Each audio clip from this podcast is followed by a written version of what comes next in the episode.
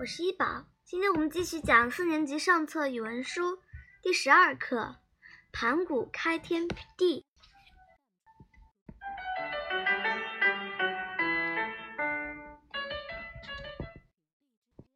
十二，盘古开天地。很久很久以前，天和地还没有分开，宇宙混沌一片，像个大鸡蛋。有个叫盘古的巨人。在混沌之中睡了一万八千年。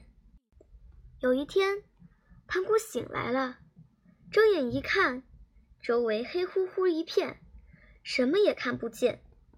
他使劲儿翻身坐了起来，只听“咔嚓”一声，大鸡蛋裂开了一条缝儿，一丝微高，一丝微光透了进来。巨人见身边有一把斧头，就拿起斧头。对着眼前的黑暗劈过去，只听一声巨响，大鸡蛋碎了。轻而轻的东西缓缓上升，变成了天；重而浊的东西慢慢下降，变成了地。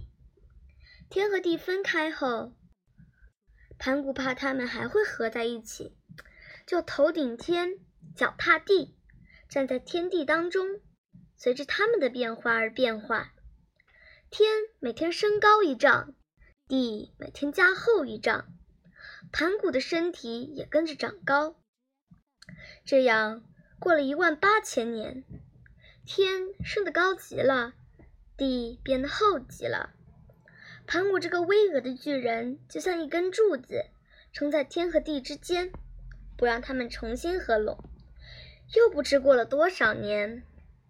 天和地终于成型了，盘古也精疲力尽，累得倒下了。盘古倒下以后，他的身体发生了巨大的变化，他呼出的气息变成了四季的风和飘动的云，他发出的声音化作了隆隆的雷声，他的左眼变成了太阳，照耀大地；他的右眼变成了月亮，给夜晚带来光明。它的四肢和躯干变成了大地和四极的五方，和大地的四极和五方的名山。它的血液变成了奔流不息的江河，它的汗毛变成了茂盛的花草树木，它的汗水变成了滋润万物的雨露。